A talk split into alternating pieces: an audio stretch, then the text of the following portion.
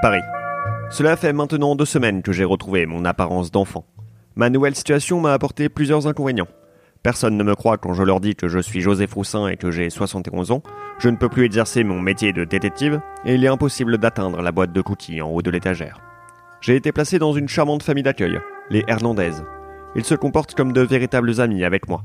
Ils me préparent à manger matin, midi et soir et ils font ma lessive. Des amis en or. Cependant, je dois avouer que je ne m'entends pas très bien avec leur petite fille, Victoria, qui ne me fait ni à manger, ni ma lessive. C'est une petite peste, qui ne semble exister que pour répandre le mal sur le monde. Elle chouine pour un oui ou pour un non, que ce soit parce que je lui ai soi-disant tiré les couettes, ou bien parce que je refuse qu'elle joue avec mes Action Man. Si c'était pour les filles, ça s'appellerait Action Woman. Un point c'est tout. Nous sommes le 21 avril, c'est le dimanche de Pâques. Le jour où on célèbre la résurrection de Jésus-Christ en cherchant des œufs en chocolat cachés par un lapin qui vient de sonner les cloches, comme c'est sûrement écrit dans la Bible. J'ai fait un croche-patte à Victoria pour prendre de l'avance. J'ai déjà trouvé trois œufs dans le jardin. Toutes ces années à être détective n'auront pas été en vain. En retard, en retard, je suis en retard. La voix vient d'un buisson. Sûrement le lapin de Pâques qui est à la bourre pour sa distribution. C'est l'occasion de lui demander du rab. Je m'approche doucement. Tout à coup, un hérisson sort de sa cachette et part à pleine vitesse. Ce n'est pas un hérisson comme les autres. Il est bleu, court très vite, et il porte des baskets. Où cet hérisson a-t-il bien pu s'acheter des baskets? Sûrement au rayon enfant de la halle aux chaussures. Ou alors c'est du sur-mesure. Et alors là, croyez-moi, ça coûte une blinde. Je décide de suivre l'étrange animal. Il disparaît en s'introduisant dans un tuyau vert qui sort du potager. Je me faufile dedans à mon tour et tombe pendant ce qu'il semble être des heures. J'atterris dans une cave souterraine. Je n'ai jamais vu un endroit comme ça. Il est peuplé de tortues qui font des allers-retours comme si elles montent à la garde, et de champignons avec des yeux gigantesques et des dents acérées. Aussi, tout est pixelisé, et on dirait bien que je ne peux me déplacer que sur les côtés. Je peux cependant toujours sauter et donner des coups de poing. Ça tombe bien, ça fait partie de mes activités favorites, avec la sculpture sur glace et la pêche au moule. Ah, la pêche au moule, moule, moule. Mais je digresse. Je saute sur une tortue qui glisse et renverse les champignons sur son passage avant de tomber dans un fossé. La voie est libre. Au bout de la cave, un deuxième tuyau. Original. Je me place juste en dessous et saute pour le remonter. Je me demande quel monde étrange m'attend de l'autre côté.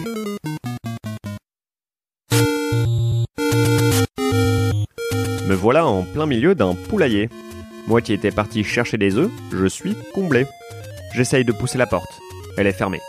Je me saisis d'une poule et la jette dessus pour l'ouvrir. Ça ne marche pas. Je tire la porte. Elle s'ouvre. Je suis dans un village moyenâgeux qui me fait immédiatement penser au Puy du Fou. Bienvenue, aventurier, me dit le marchand d'une boutique qui ne semble vendre que des armes et des potions. Tu es au village Tokorico. Nous étions autrefois l'un des villages les plus prospères du royaume d'Irule, mais tout a changé depuis que le boss final est arrivé. Il fait désormais régner la terreur sur notre monde, en utilisant de terribles armes, comme le patriarcat ou la culture du viol. Vous voulez dire qu'il fait pousser des viols dans les potagers du royaume? Dis-je à ce puits sans fond d'informations. Non, pas du tout, me répond-il. La culture du viol. Vous savez, le fait de banaliser. Je n'ai pas le temps de m'encombrer d'informations inutiles, lui dis-je. Dites-moi plus sur le boss final. Personne ne connaît son nom, continue-t-il, et personne ne sait comment le battre. Nous pensions que les trois chevaliers de la justice sociale nous viendront en aide, mais nous ne savons pas où les trouver. Voyez-vous, le boss final a un avantage sur nous tous. Il arrive à maîtriser la troisième dimension. Oui, enfin, euh, comme tout le monde, quoi. Le marchand explose de rire, comme si je lui avais raconté une de mes fameuses blagues.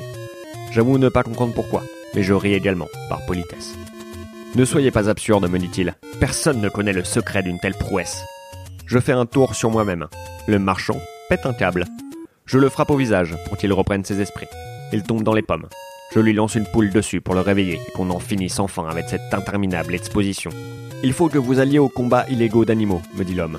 Ils sont organisés par le mini-boss, le serviteur du boss final. Vous pourrez peut-être réussir à lui soutirer des informations sur comment se rendre au château. Des combats d'animaux quelle sorte d'animaux? Perroquetette Attaque, répète Perroquetette Je ne comprends rien au spectacle qui se joue sous mes yeux. Je suis dans le sous-sol d'un casino où sont organisés les sinistres combats. Une fumée de cigares envahit les lieux et un étrange chat qui parle prend les paris de tous ces hommes venus dépenser leur argent dans cette orgie de souffrance et de violence. Qui pourrait donc bien être le mini-boss? Vous savez ce qu'on dit à une femme qui a deux yeux au beurre noir? Tex, le Jean-Luc Reichmann du pauvre. Qu'est-ce que vous faites ici? demandai-je à l'ancien animateur. Casse-toi, petit, me répond-il. Ce n'est pas un endroit pour les enfants. Je ne suis pas un enfant. J'essaye de le frapper au visage, mais comme les cookies, il est inatteignable. Si tu veux te battre, il va falloir le faire dans l'arène, me dit-il. Va choisir ton combattant de prédilection. J'ai le choix entre trois animaux. Poire autruche, une autruche avec un artichaut sous l'aile, dauphin finlandais, un dauphin au charme scandinave, et panda Vinci Code, un panda au sourire mystérieux qui laisse deviner que lui seul sait où est caché le trésor des Templiers. Je fais plouf plouf pour prendre ma décision. Poire autruche, à toi de jouer. L'oiseau plonge sa tête dans le sol. Hmm, ce n'est pas très efficace. Le combattant de Tex, Rhinocéroman Polanski, lance son attaque. Il fut à l'étranger. On dirait bien que j'ai gagné le combat. La foule m'acclame. Où est le boss final? Déjà Tex, qui pleure la perte de son réalisateur slash rhinocéros préféré. Vous le trouverez dans son château, me dit-il. Il n'y a qu'une seule façon de s'y rendre. En carte.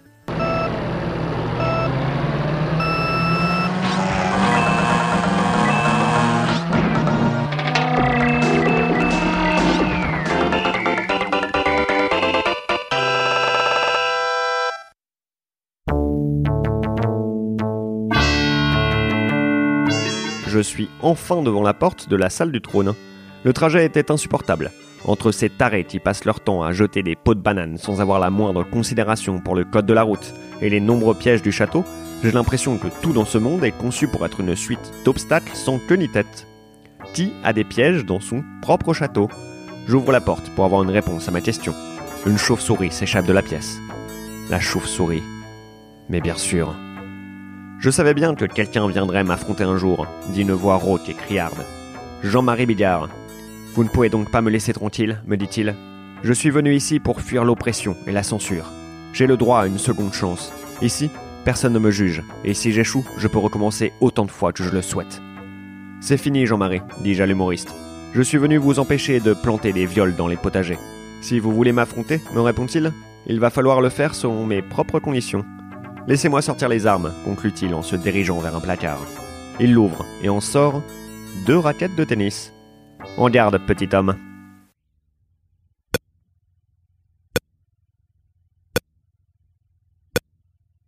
La partie est endiablée. Jean-Marie semble inépuisable. Je continue à me battre. Je ne le fais pas pour moi, mais pour les habitants de ce royaume. Je me bats pour les champignons aux gros yeux, pour poire autruche, pour dauphin finlandais, pour ce modeste marchand d'armes slash de potions qui était si impressionné de me voir tourner sur moi-même. Tourner sur moi-même Mais oui Bigard renvoie la balle à pleine puissance. Je fais un tour sur moi-même et la balle rebondit dans le camp de mon adversaire avant de s'écraser sur son visage. Il tombe en arrière et chute du haut de la tour. Ça lui apprendra à laisser la fenêtre ouverte. Encore une belle victoire pour la justice, la tolérance et le pacifisme.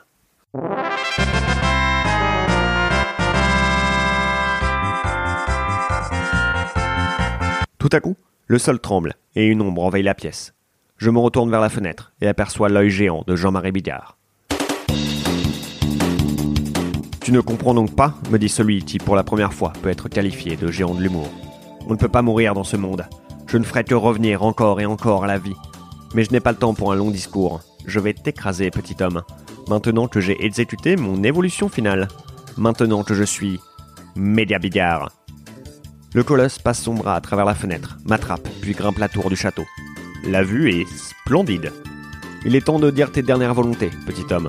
Tu ne feras bientôt plus de mal à personne. Je sens son poing se resserrer sur mes côtes. On dirait bien que c'est la fin. Trois avions surgissent dans le ciel. Social Justice Warrior, assemble Un avion lance un filet sur les chevilles de Jean-Marie pendant que le deuxième lui pique les yeux. Surpris, il me lâche dans le vide et le troisième avion me rattrape au vol. Bigard s'effondre au sol. Qui êtes-vous? demandai-je aux chevaliers de la justice sociale. Ils retirent leur casque et je découvre l'identité de ces héros. Trois femmes. Hmm, un sacré twist. Nous nous appelons Peach, Zelda et Samus, me dit l'une d'entre elles. Nous étions partis chercher nos avions de la justice sociale pour vaincre Bigard. Je suppose que vous allez le tuer, le réponds-je. Vous avez raison, c'est une très bonne solution. Pas du tout, me répond Peach. Ça ne sert à rien de s'acharner sur une personne. Le dialogue est toujours plus constructif et enrichissant. Si ce combat demande parfois des actes violents, c'est par l'éducation qu'on arrivera à faire disparaître la culture du viol. Eh bien, ce royaume a de bien étranges coutumes. Je les laisse faire. Je suppose que je n'étais pas la personne la mieux placée pour régler ce problème.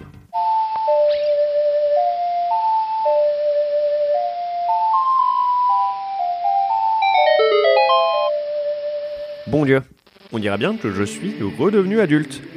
Il est temps que tu rejoignes le monde d'où tu viens, vieil homme. Nous avons une fusée à mettre à ta disposition. L'affaire décoller est on ne peut plus facile. Il suffit de venir à bout d'un simple puzzle.